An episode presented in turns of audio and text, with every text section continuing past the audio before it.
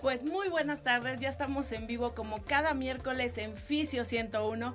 Muchas gracias por acompañarnos durante ya casi estos, creo que seis meses o ocho. Y pues bueno, el día de hoy teníamos planeado que viniera la doctora Liliana Mendoza, pero tuvo un imprevisto, entonces no va a estar hoy con nosotros. Pero dijimos, no pasa nada.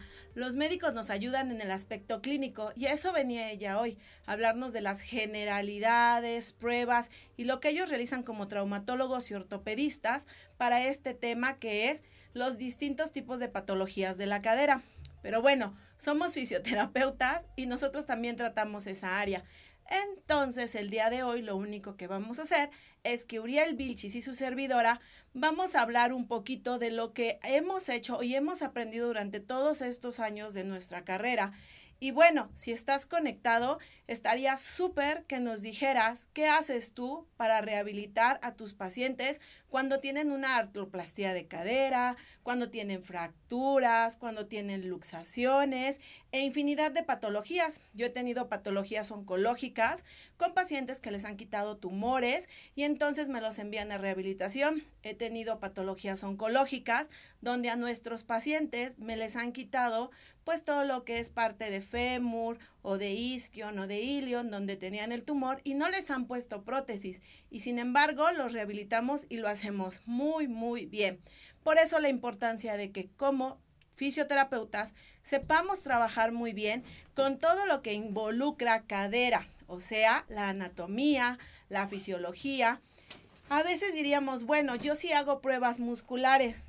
Claro que se pueden hacer pruebas musculares, sin problema pero muchas veces el médico las realiza, ya sacan un diagnóstico y nos los envían con el diagnóstico. Te sentaste de este lado, disculpen si hablas que llegó Uriel Vilchis, pero te acomodaron de aquel lado, pero sin problema. es que se los juro que nos gana el tráfico y nos gana el tiempo, ¿verdad, Uriel? Hola, hola, buenas tardes. Como siempre, en este programa que siempre llegamos.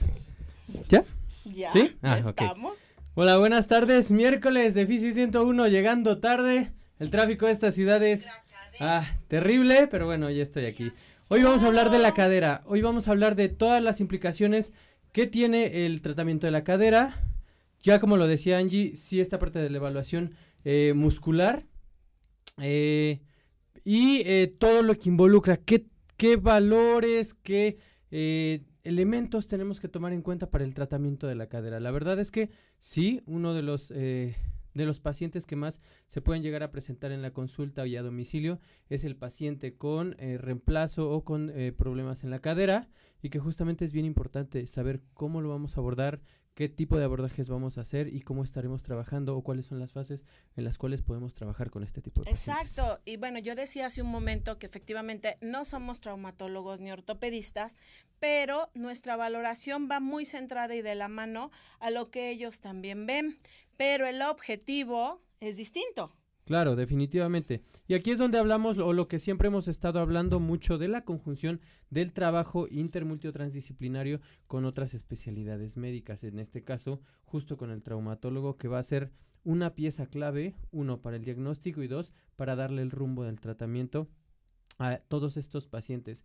Es decir, siempre tendremos que estar en perfecta comunicación y en perfecta armonía y eh, con el traumatólogo para saber cómo iremos llevando este paciente para que él también se dé cuenta cuáles han sido los resultados y cuáles han sido los objetivos que se han ido cumpliendo con cada uno de los pacientes. Claro, y pues bueno, como siempre les compartimos algunos pósters de los diferentes eventos que se realizan durante los distintos meses. Y ahorita en el mes de marzo va a haber un workshop en electroterapia de la mano de el licenciado en rehabilitación física Ricardo Antonio Ruiz Ferraz, que está padre, tiene un excelente precio y vamos a tener también mm, en la Ciudad de México durante el mes de marzo, entre febrero, 27 de febrero al 1 de marzo, también vamos a tener a Ricardo Monge, que va a trabajar lo que es, viene a dar un curso de punción seca, y nos han preguntado a veces por cursos de terapia respiratoria. Y pues bueno, se viene un curso, creo que también es en el mes de marzo, que lo organiza Fisioedu.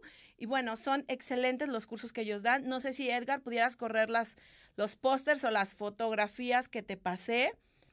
Y ahí se ven los cuatro cursos y va a haber un curso de rehabilitación deportiva en lesiones, que también se ve que está muy, muy padre. Y todo esto es durante marzo y abril. Fíjate, entonces, bueno, la capacitación es padrísima y quien pueda tomar una capacitación, adelante, invirtamos un poquito en lo que estamos haciendo actualmente. No sé si ya están corriendo los pósters, chicos. Sí, están corriendo. Perfecto. ¿Ya pasaron los pósters? Ok. okay. es que así pasa, ¿verdad? Ok, bueno, recordemos, ya, ya decía Angie, ¿no? Tenemos eh, cursos de punción seca, tenemos eh, de lesiones, readaptación de las lesiones en el, en el paciente deportista. Sí. Eh, tenemos... Fisioterapia respiratoria ah, con el grupo Fisioedu, son pioneros en cursos, ¿eh? Ellos tienen años, dando cursos. Fueron de los primeros cursos que yo tomé cuando estudiaba la carrera. Entonces tienen un buen de años, pero no han bajado ni en calidad de ponentes que nos traen. Por eso es tan importante pues ir tomando diferentes cursos. Aquí en la Ciudad de México va a haber diferentes congresos durante el año.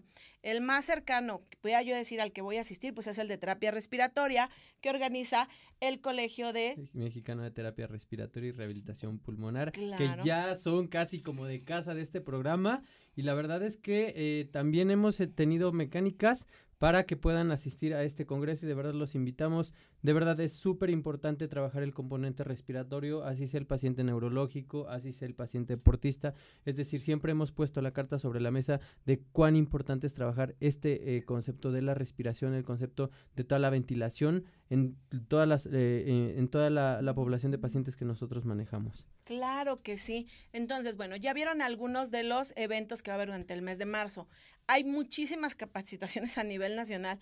Se los juro que me echo un clavado a las redes y encuentro de arriba abajo, o sea, desde Chiapas y puedo encontrar hasta Yucatán, o sea, por todos lados. ¿Tú cuándo tienes tu curso o ya pasó? No, tengo un curso en Guadalajara a finales de marzo, es 28 y 29 de marzo, me parece, sábado y domingo.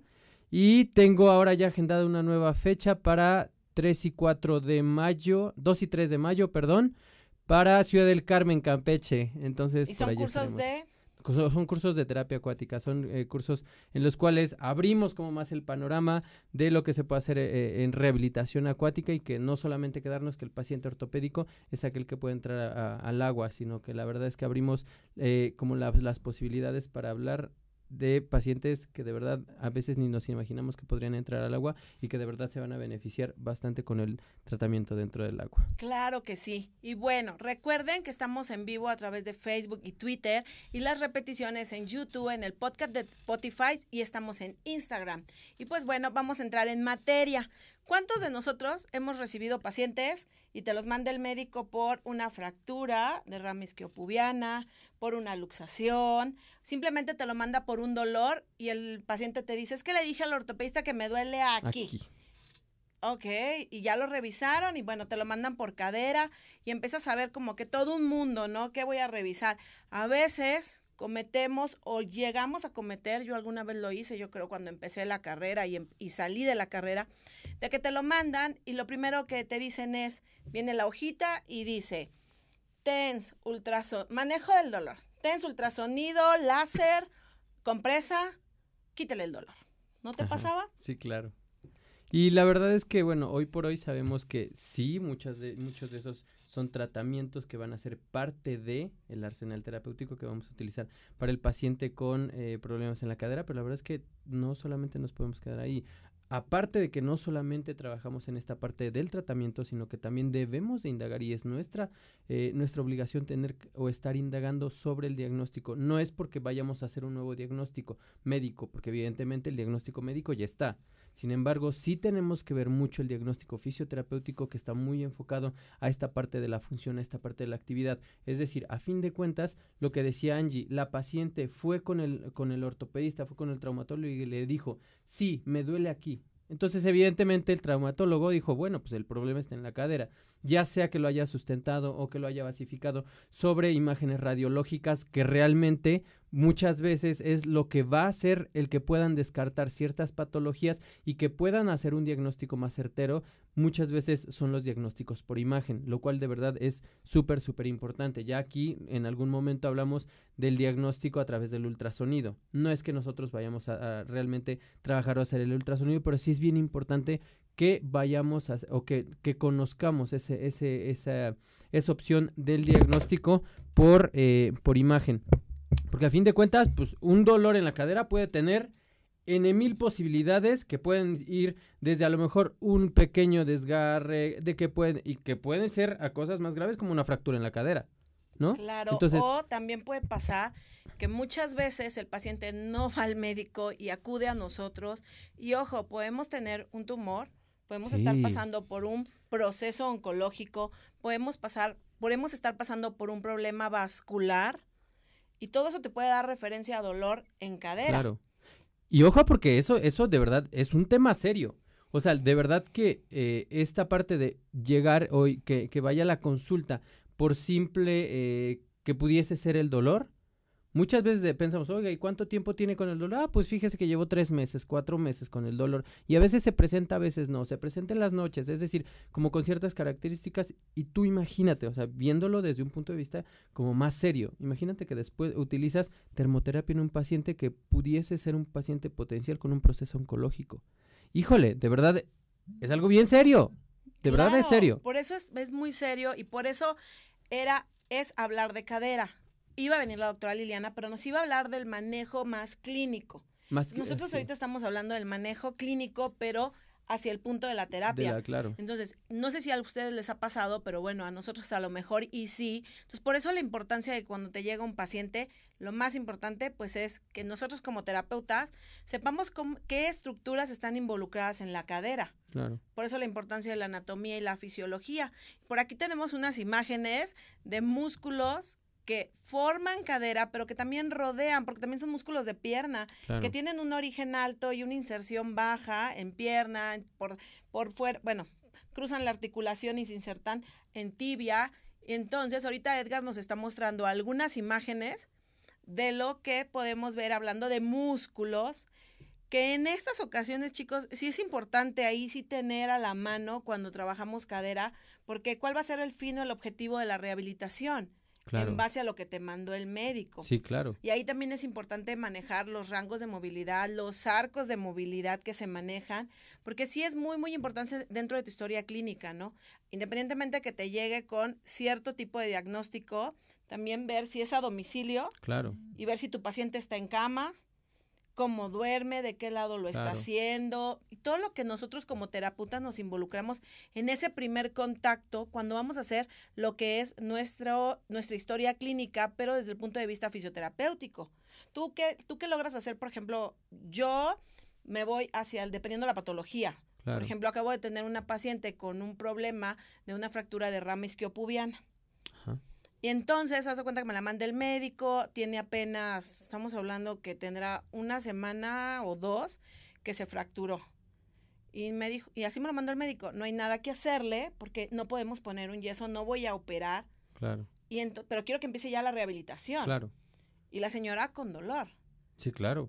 Y entonces empiezas a valorar lo que está pasando, ¿no? Yo, en mi caso, arcos de movilidad, vi la escala de dolor y todas las funciones que realizaba la paciente con su miembro sano. Claro. sí, porque también es importante ver esa parte del, miembro sano. Sí, y no tenerlos acostados. claro, no exacto, ¿no? De no tenerlos acostados, ya te dijo el médico, pues ya no hay nada que hacer. Híjole, pues a lo mejor sí, desde su punto de vista, a lo mejor por ahora no hay nada mucho que hacer. Sin embargo, qué bueno y es bastante certero lo que dice el doctor. Eh, hay que que ya empiece la rehabilitación. Y sí evidentemente lo que decía Angie mucho valorar los arcos de movimiento la fuerza lo que puede hacer lo que puede hacer también con el lado sano. A fin de cuentas nosotros trabajamos y estamos muy enfocados a esta parte de la función yo creo que dentro de todo eso también la paciente va a querer realizar ciertas actividades. Habrá algunas que se puedan algunas otras híjole que por más que quieramos no van no van poder no van a poder ser entrenadas. Pero sí es bien importante este aspecto del dolor. Digo quién en la vida puede vivir con el dolor y eso es va a ser yo creo que uno de los puntos principales para trabajar con los pacientes justo de cadera es el dolor. Y si es un adulto mayor, te lo mandan con paracetamol en la mayoría de las veces. Si es un corredor, si es un adulto joven, Claro. si es un traumatismo por un choque. Entonces vean todo lo que involucra cadera. Sí, es mucho. Es mucho si estamos hablando de lo que es las estructuras. Ahorita creo que ya pasó Edgar algunas imágenes de para que vean la cantidad de músculos que rodean y que tenemos que abordar todas las áreas Sí, dependiendo claro. el problema. Y que es bien importante, ahora que dices eh, esto de los músculos, porque también será bien importante la biomecánica en la cual nosotros estaremos trabajando con estos pacientes. Y dentro de esa biomecánica, saber cuál es la función de cada uno de los músculos para saber qué es lo que vamos a potencializar, qué, so- qué movimientos son los que evidentemente podremos no potencializar o que tendremos que trabajar de otra forma. No es lo mismo trabajar la- una paciente un, un o una paciente que ha tenido una luxación, una paciente que ha tenido un recambio en la cadera, mucho hablando del adulto mayor, porque evidentemente ahí sí viene un componente bien importante, sí del dolor, pero también funcionalmente hablando de qué es lo que vamos a hacer potencialmente con esos músculos que rodean esa articulación. Exacto, y como lo estamos diciendo, en este momento estamos hablando de adulto mayor, pero también te pueden llegar pacientes jóvenes Claro, con diferentes patologías, pero todas involucran a veces cadera. claro. Y el entonces, problema viene de ahí. el problema viene de ahí. O a mí me ha pasado que el problema sí está en cadera, pero el paciente lo refería en columna. Sí. También me ha pasado. Entonces llegan con nosotros y me lo mandan a lo mejor porque tiene, así me lo ponen, contracturas de los músculos de la espalda. Y yo, ¿ok? Contra- así me lo manda el médico. claro. Quítale la contractura. Lo empiezas a revisar y empiezas a ver ya cómo están los músculos, los arcos de movilidad, cuál es su marcha, qué hace, cuál es su trabajo, permanece mucho tiempo parado, antecedentes. Y a veces te das cuenta que bingo. El problema, no problema era en- arriba. El problema estaba más abajo. El problema sí. estaba más Eso es abajo. súper frecuente, ¿eh? Y así como dices tú, que, el, que el problema, ¿no? Muchas veces ni siquiera se encontraba, por ejemplo, en este caso, que no se encontraba en, en la, en la espalda, sino que se encontraba en la cadera. Hoy por hoy sabemos que el cuerpo trabaja a través de cadenas musculares y que entonces mucho de lo que se puede expresar en un lado puede tener repercusiones en otro. ¿Qué quiere decir esto? Que muchas veces problemas en la cadera pudiesen tener, eh, desembocar con problemas en la espalda, pero también en la rodilla. Y si también tiene en la rodilla, evidentemente a- va a haber problemas en el pie. Es decir, por eso es que estudiamos muy bien la biomecánica, porque justo es importante que el cuerpo lo veamos como, ah, pues sí, el problema está en la cadera. Sí, pero tú no sabes si por la operación, si por la luxación o la subluxación recurrente que tiene este paciente pudiese tener otros patrones musculares alterados o en el otro lado o dentro del mismo, eh, del mismo miembro. ¿no? Claro, y hablando de lo que estamos diciendo de exploración, les voy a decir, este libro a mí me ha ayudado muchísimo, es Exploración Clínica en Ortopedia. ¿Por qué? Porque tiene un enfoque para fisioterapeutas basado en evidencia. Eh, bastante o sea, bueno. no es el néter de traumatología y ortopedia, es un néter, pero que está enfocado para los fisioterapeutas. Entonces es muy padre porque, no sé si Edgar pueda aquí como que hacerle la toma. Es muy padre porque dice, cadera y pelvis, viene todo el capítulo y viene así como que resumido, padrísimo, los, todo lo que son las estructuras óseas. Vienen ligamentos, bolsas, de todo lo que es cadera y pelvis. Vienen los músculos, aquí lo estamos viendo. Vean. Obvio, como se los vuelvo a repetir, a veces no vamos a estar como que recitándolos, pero conforme vas trabajando, vas viendo qué músculos son los que más trabajan para cierta patología, Claro. para otra patología. Entonces, observen, este libro está padrísimo porque también te va hablando, aunque te marca que es para fisioterapeutas, te va poniendo las imágenes de cómo auscultarlo, tocarlo, lo que puedes con la práctica ir sintiendo, te manda también la exploración de hermatomas, etcétera, ¿no? Y es bien importante ahorita que, que dijo Angie esta parte de la exploración. Recordemos que dentro de la exploración hay un sinfín de rubros que nosotros tenemos que tomar en cuenta. Sí la palpación, sí también eh, la auscultación, a veces es posible. eh, la- las pruebas de función muscular, los rangos de movimiento, porque entre todos esos elementos vas a ir conjugando para realmente formular tú un diagnóstico. Yo siempre les he dicho a mis alumnos que cuando hay un diagnóstico certero, cuando hay un diagnóstico que de verdad está bien formulado, el tratamiento solito va, va- a- a funcionar, solito se va a ir dando. Sin embargo, si tenemos ciertas deficiencias sobre el diagnóstico, ahí es donde podemos encontrar problemas en cuanto al tratamiento y es cuando vienen los casos de, híjole, es que ya le puse una cosa y no funcionó, le puse otra cosa y no funcionó, le puse otra cosa y no funcionó y eh, ahí es cuando empezamos a tener disrupciones en el tratamiento y que estamos saltando de un lado al otro, de un lado al otro. ¿Sí? Claro, claro que sí. Y pues bueno, recuerden que estamos en vivo a través de Facebook y Twitter y regresamos en un minuto.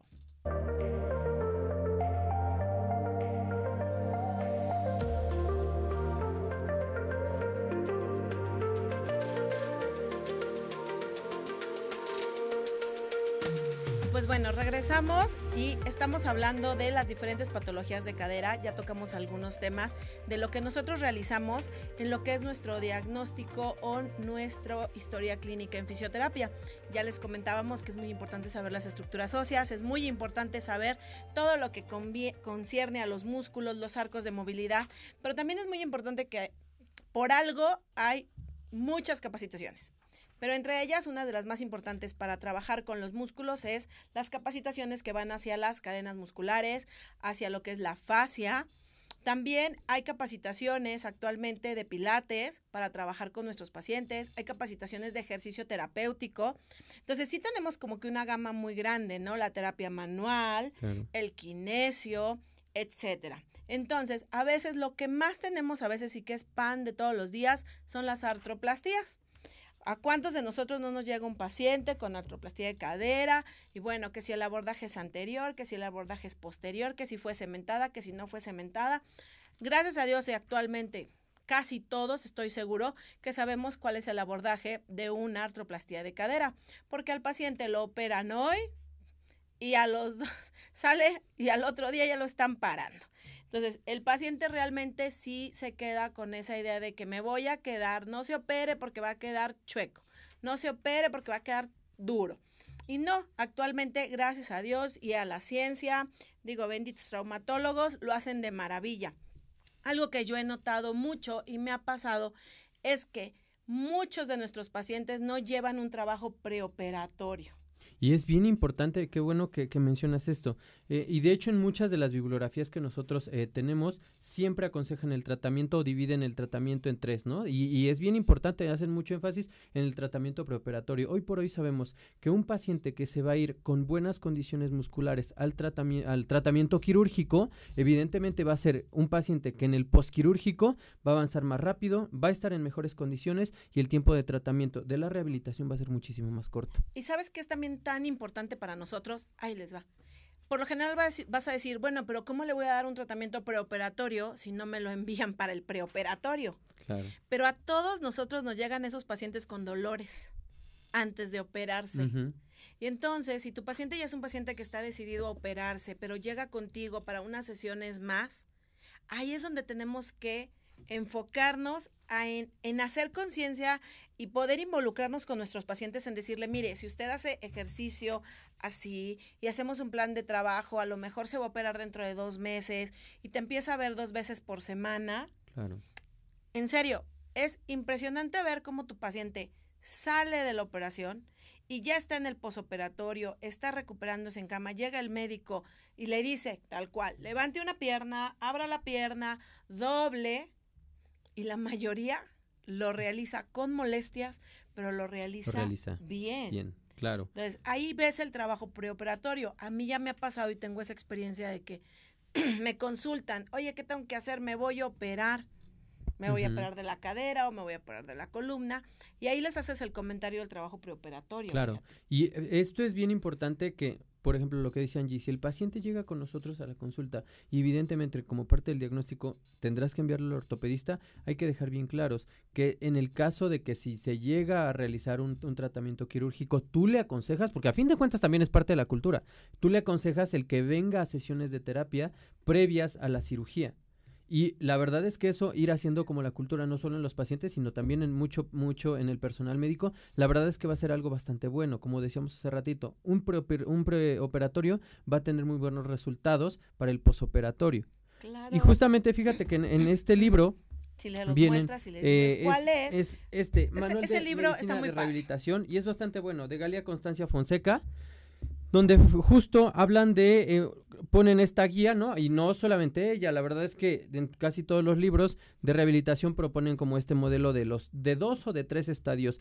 Uno, hablando específicamente del preoperatorio, dos, del, aquí ella lo pone como el, el posoperatorio inmediato, y tres el posoperado mediato y tiene toda la razón y habla como de aspectos como bastante puntuales. Uno es el alivio del dolor y la inflamación, que ojo, porque muchos de los pacientes que a pesar de que van a eh, llevar eh, tratamiento quirúrgico, están presentando, presentan los síntomas incluso antes de que lleven el tratamiento quirúrgico. Otros eran los ejercicios de fortalecimiento, sí, porque evidentemente pues esa, esa, ese, esa área anatómica va a sufrir ¿no? Un, un, un, tratamiento quirúrgico, a lo mejor va, va, a estarse limitado en los movimientos, va a haber estas cuestiones del dolor, pero es bien importante que trabajemos el fortalecimiento de los músculos de, de una forma preventiva. Los ejercicios aeróbicos, aquí creo que voy a volver a meter, eh, a, a ilicitar a la terapia pulmonar.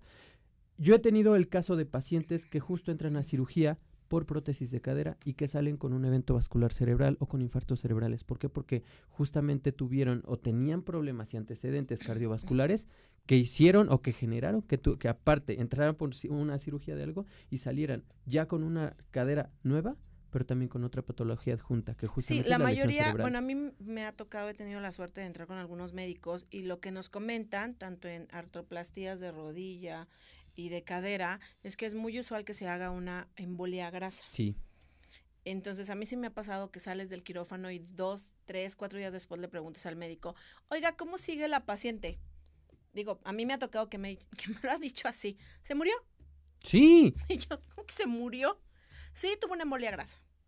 Y de verdad que eso, ese tipo de cosas, yo creo que Tal vez pudiésemos pensar que no tenemos como tanto contacto o tanta relación con el anestesiólogo, pero la verdad es que la función pulmonar va a ser súper crucial para poder trabajar esa parte de la anestesia. Y no es inflar globos. Y claro, no es inflar globos, evidentemente es mejorar también las cuestiones de los músculos respiratorios, de mejorar la ventilación y que eso de verdad durante el tratamiento quirúrgico, durante el tiempo que se esté llevando a cabo la cirugía, de verdad va a ser súper, súper importante. Otros, de aquí ponen los programas educativos preoperatorios. Es, es, es importante trabajar esta parte de la educación y de repente a veces dejamos rezagado ese aspecto educativo hacia con el paciente. ¿Cuáles son los cuidados que tendrá que tener antes de, en el, antes de la operación, los ejercicios que tendrá que estar realizando en casa, pero también irlo anticipando a que después de la cirugía vendrán cuestiones adjuntas, vendrán cuestiones nuevas y que serán bien importantes también como para su tratamiento. Después viene ya la fase posoperatoria que la pone de la primera a la sexta semana, vuelve a trabajar esta cuestión del el alivio del dolor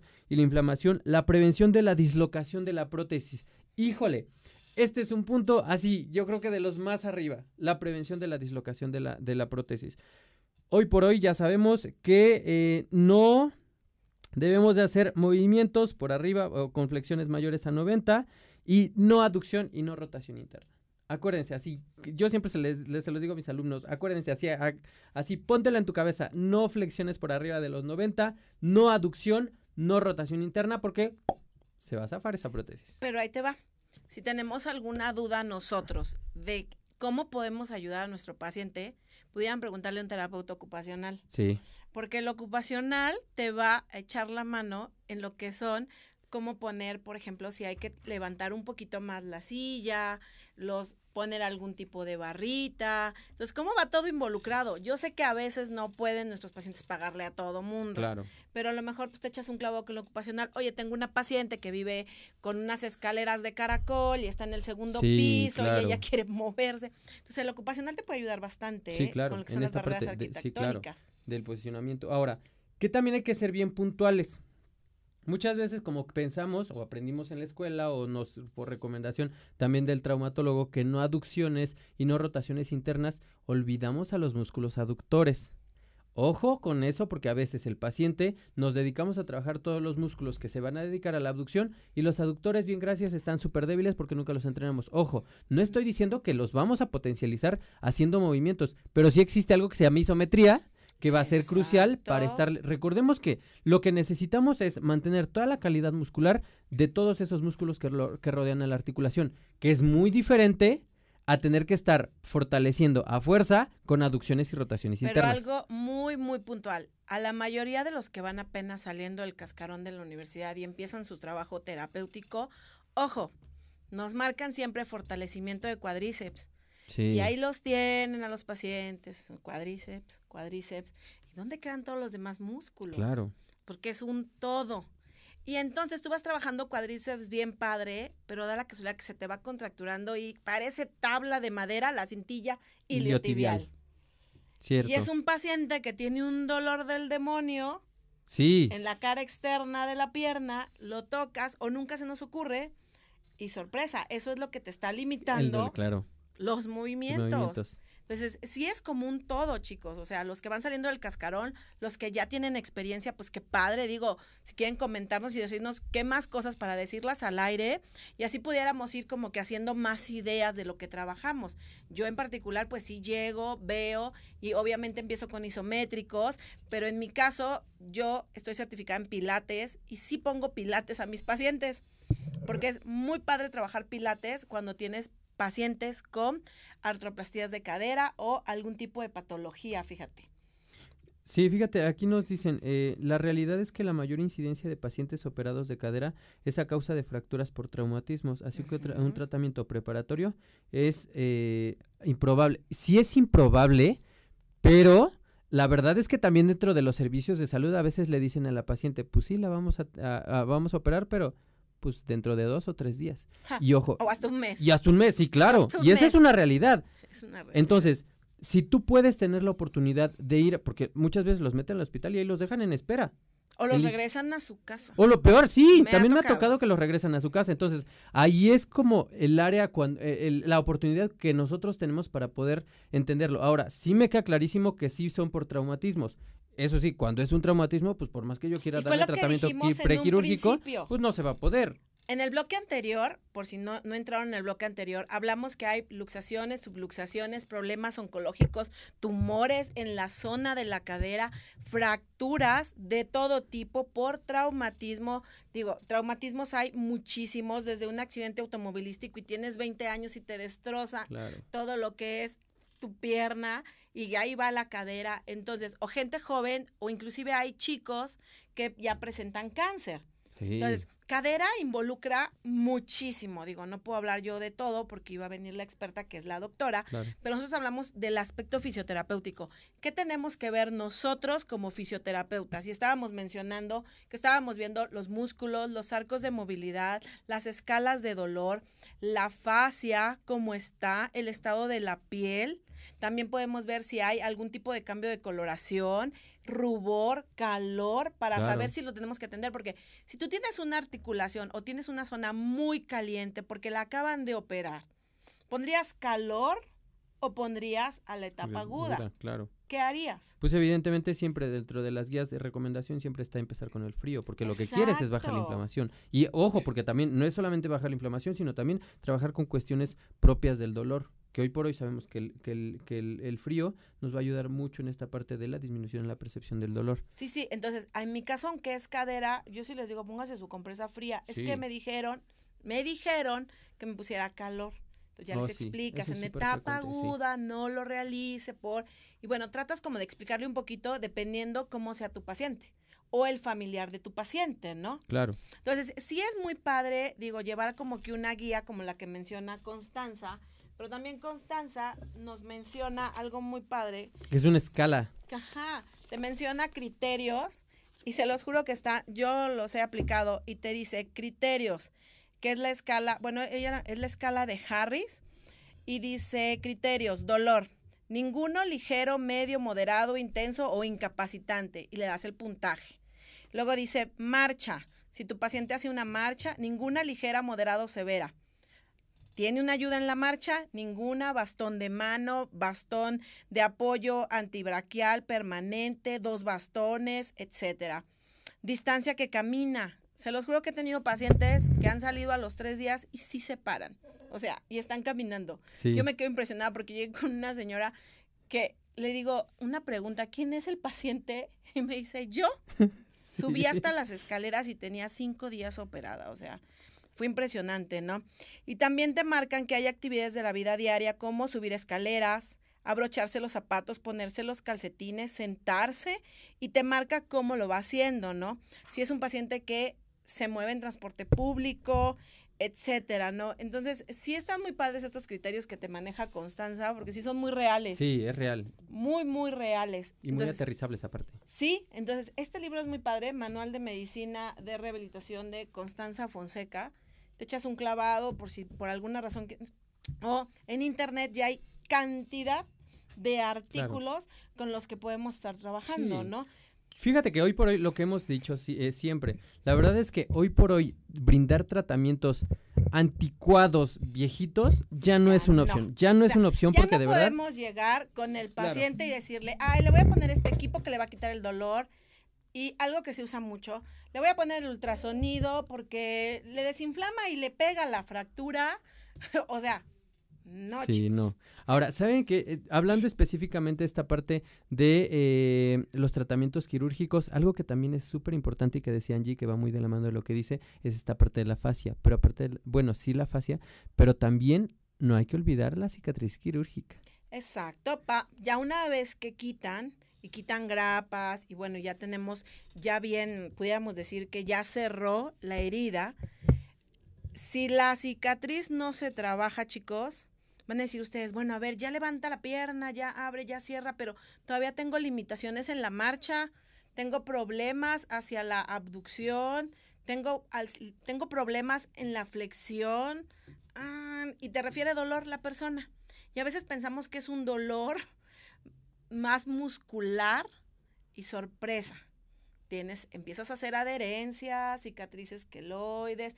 Digo, porque seamos sinceros, a algunos les ponen las grapas bien cookies, bien bonitas, pero en otros hospitales mm, parece que agarraron y le hicieron así y quedó un borde horrible.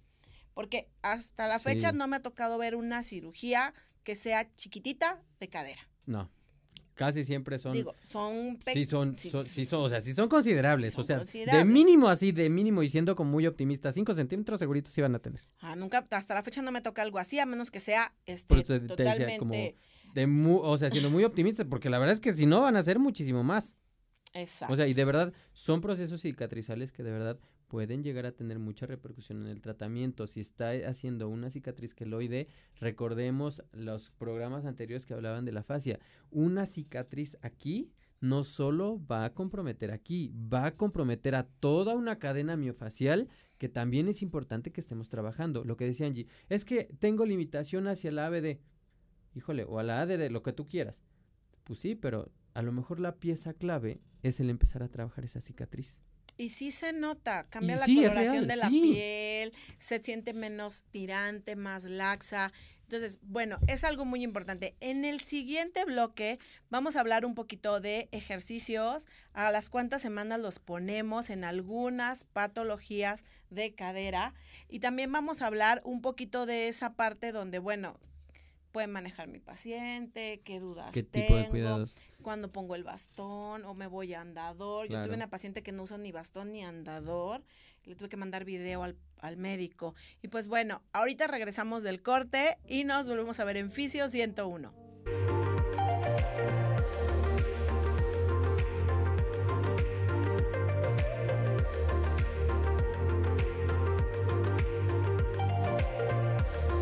Bueno, regresamos y seguimos hablando aquí, pero ahora vamos a hablar de lo que estamos realizando a veces Uriel con sus pacientes y a veces yo, y compartirles un poquito de la experiencia que nosotros tenemos.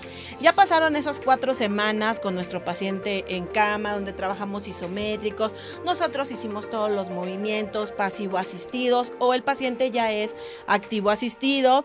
Y bueno, es un paciente que ya carga perfectamente su peso y anda muy a gusto, ya el dolor disminuyó y está súper padre. Pero da la casualidad que tu paciente, si es un paciente como que de esos que ah, todo me duele, yo no me quiero mover tanto, siento que me voy a caer. Entonces es muy importante, chicos, trabajar la propiocepción de tu paciente. Qué bueno que tomas eh, en cuenta ese punto de la propiocepción. Ojo, va a ser súper importante este aspecto de la propiocepción. ¿Qué es lo que pasa con los pacientes? Muchas veces cuando han sido intervenidos quirúrgicamente por el proceso inflamatorio, por todo lo que se hizo a través de la cirugía, tienden mucho a recargar y a transferir el peso hacia el otro lado.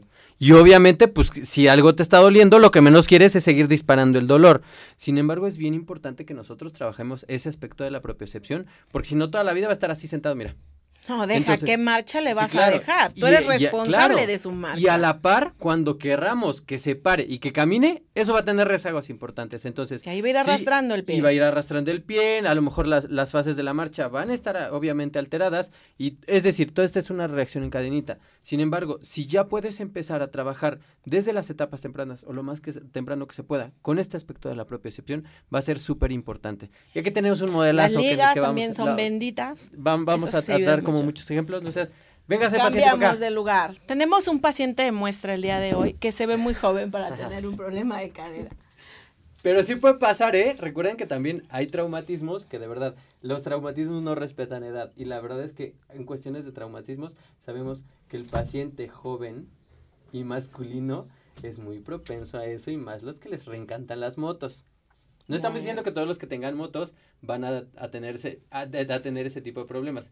Puede pasar, pero eh, es decir, es una realidad. Claro. Entonces, ¿qué es importante trabajar en este aspecto de la propiocepción?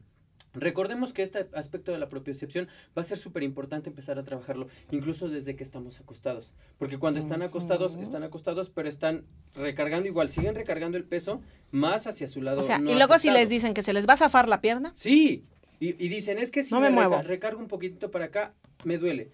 Sí, lo primero que tendremos que trabajar justamente será este aspecto de la inflamación, este aspecto del dolor, ya sea que utilices algún agente físico, el frío, que utilices corrientes eléctricas para disminuir eso, pero evidentemente volvemos a lo mismo, tendremos que trabajar esta parte de la función. Y algo bien importante dentro de la función será la propiocepción. Entonces, ¿cómo se encuentran muchas veces los pacientes? No seas malito, recárgate acá, recárgate así. Así, así se encuentran los pacientes. Entonces, ¿qué es lo que tenemos que hacer? De consciente e inconscientemente trabajar que ese paciente también transfiere el peso hacia esta parte de la prótesis, es decir, hacia acá. Y ojo, porque pueden ser cosas tan simples como decirle, señor, siéntese para acá. Claro. Pues sí, o sea, tú dentro de tu perspectiva, pues sí, que se siente y que regargue para acá. ¿Sabes qué me funciona? no, no, pero a mí me funciona mucho y eso se lo he aprendido a los terapeutas ocupacionales. Les pones cosas, pelotas de peso para que estén pasándolas del derecha a izquierda y entonces se muevan de manera inconsciente. Sí, y ojo porque de repente vemos en los lugares este tipo de cosas que pudiésemos pensar, híjole, pues es que está súper caro. O un balancín. Híjole, o un balancín, pero que de verdad también nos van a hacer una súper ayuda para trabajar esta parte de las descargas de peso, para las descargas de peso con los pacientes. No es malito. Vamos, levántate tantito. Nos podemos poner. sentado aquí. Ahí. Y justo, justo este tipo de cosas para eso sirven. Justo para trabajar como más esta parte de la movilidad y de la propiocepción más hacia el lado afectado. Claro. Y si esto lo conjugas ya con un nivel, con tareas específicas como agarra cosas aquí, así es como la pinta, agarrar cosas aquí. Aquí está. Y pásalas para acá. Es más, pasa la liga. para acá, mira. Eso. Otra vez. Obvio, aquí se nos mueve la silla, pero la silla tiene que estar fija, 90 grados. Algo que tenemos que hacer y generar con el paciente es que voluntaria e involuntariamente también él mismo trabaje con su propia excepción. A fin de cuentas, lo que nosotros queremos es que el paciente también vaya siendo consciente de que puede cargar el peso sobre este lado, que puede mantener una actitud más simétrica sin el dolor. Entonces, Por eso es bien importante. Estos pequeñitos también nos pueden servir para eso, es un pequeño tip, porque muchas veces dices, pues, ¿cómo empiezo a que sienta la descarga de peso? Y que no, ojo, pudiésemos pensar que bueno, pues si ya está en la silla, pues lo dejo en la silla. No, este aspecto de la propiocepción de verdad se involucran muchísimas cuestiones, no nada más es estarlo moviendo en esta parte de la silla. Créanme que si estas cosas no sirvieran, no las venderían. Pero evidentemente sí sirven y son súper importantes. No, y algo muy padre, a veces pensamos que nada más es para que se paren y hagan equilibrio, para que te pares y hagas algunas rutinas, pero no, o sea, si tiene una carga propioceptiva, los cambios en la estabilidad. Claro. Entonces, Ojo, hace ratito decíamos que era súper importante ver cómo este paciente empieza como a transferir las cargas de peso hacia este lado, porque después va a ser un paciente potencial para que después lo podamos llevar a parado.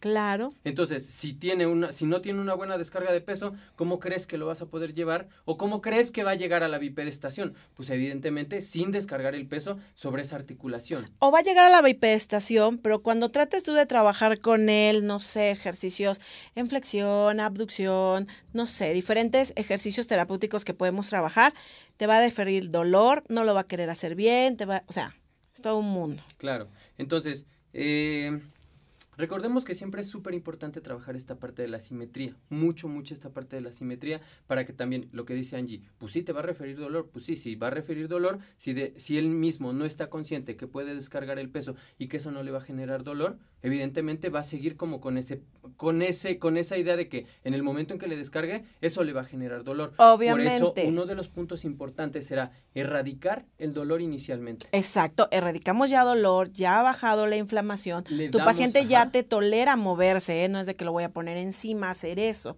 Y entonces ya lo tienes sentado, hiciste esas prácticas, y entonces tú quieres que se levante y haga pequeñas descargas de peso. Puedes utilizar esos mismos cojines, bueno, no son cojines, son estabilizadores.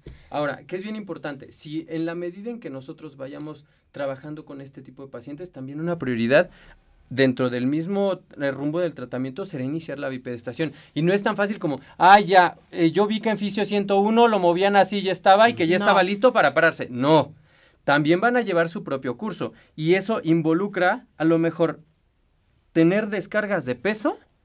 Esto ya es empezar a descargar. ¿Cierto? Entonces lo vas a ir haciendo gradualmente, gradualmente, gradualmente, para que él también, una vez que ya le diste propiocepción a la cadera, que es justo donde está el problema o donde es Pero, lo que estamos trabajando. A nuestros pacientes les comentan que no deben de realizar la flexión como lo está haciendo en el tronco. Entonces, hay que tener mucho cuidado, chicos, con estos movimientos de flexión de, tronco. No, acuérdense que no más de 90 grados de la flexión de la cadera. De cadera, pero cuando él tiende a aventar el tronco, nuestro paciente. Por eso es súper importante. Aquí porque tenemos esta silla, pero también tú tendrás que hacer ciertos ajustes para que no llegue a esos 90. Claro. ¿Sabes? Entonces, ya gradualmente. ¿Qué ajuste haría yo ahí? Pondría un banco en los pies. En los pies. Para que tenga los 90 grados y no estén colgando. Claro. Bueno, se me pasó a decirlos. Podemos usar taping.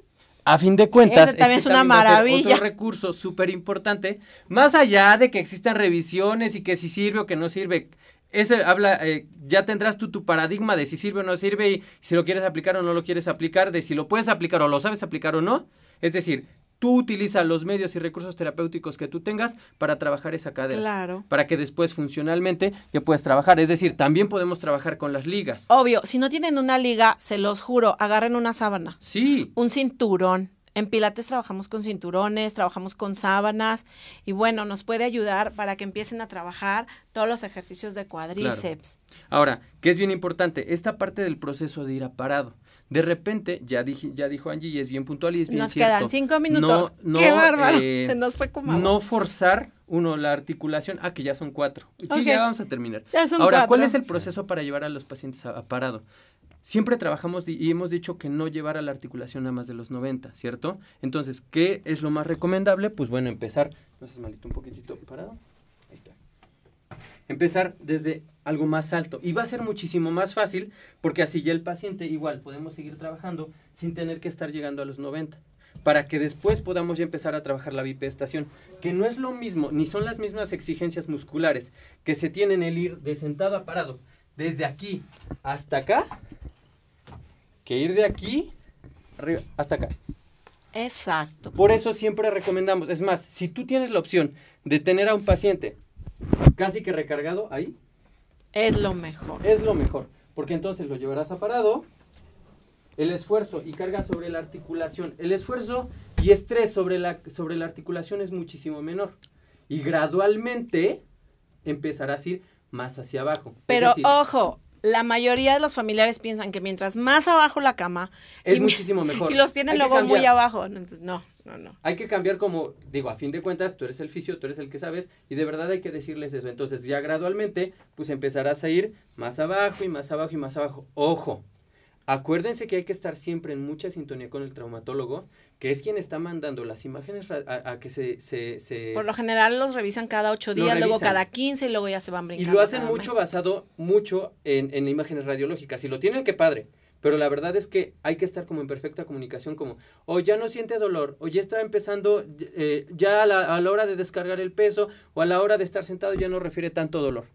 Bueno, por eso les decía, y hemos sido como muy puntuales, siempre trabajar con estrecha comunicación con el doctor para saber en qué momento él dice, ¿sabe qué doctor? Y de hecho mucha de la decisión que él tome para llegar a la bipedestación va a ser mucho de lo que tú hagas en fisio. Claro, y recordemos que si trabajamos en casa con el paciente, no hay necesidad de tener una barra donde se va a agarrar, pueden usar la mesa, el paciente está de pie y empieza el lado sano, carga todo, pero ya empiezas tú a trabajar el lado afectado. Claro. Y si ves tú que tu paciente ya te reúne como que las características musculares en base a la escala de Daniels de cada puntaje, ya tú decidirás si te vas a una liga, ya tú decidirás si empiezas con un cuarto de kilo, con medio kilo, para ir haciendo resistencia progresiva. Claro, entonces, acuérdense que todo esto es parte de un proceso y tú lleves, si tú llevas ese proceso de forma oportuna, de forma temprana y de forma efectiva, el paciente va a mejorar. claro, claro, y pues bueno, ya casi nos vamos. Y me acaban de preguntar que cómo se llama el libro.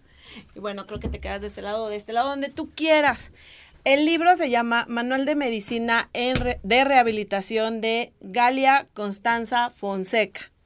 La verdad es muy bueno, trae de todos los temas y a mí me ha servido mucho. Trajimos este, traje neurología ortopédica, ortopedia del angle y rehabilitación ortopédica clínica, chicos. Y pues bueno, esto es un poquito de nosotros como fisioterapeutas, ¿qué haríamos? Con un paciente con artroplastía de cadera.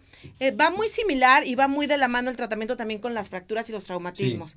Entonces, pues, ¿qué les puedo decir? Que vamos a cerrar el programa porque se fue como agua, como siempre. Fue rapidísimo, siempre, así pasa. Pero bueno, al menos ya, ya hablamos de hoy, ya pusimos más cartas sobre la mesa porque es importante también eh, buscar formaciones, porque a fin de cuentas esos van a ser arsenales extras que tienes tú como fisioterapeuta para tratar a los pacientes, ya sean de la cadera, ya sean de otras articulaciones, de otras afecciones, pero por eso es importante ir poniendo como todos estos los cursos y también las cartas sobre la mesa de qué tanto podemos hacer en fisio. Pues bueno, entonces nos estaremos viendo el próximo miércoles a las 3 de la tarde por Mood TV en Fisio 101. Adiós.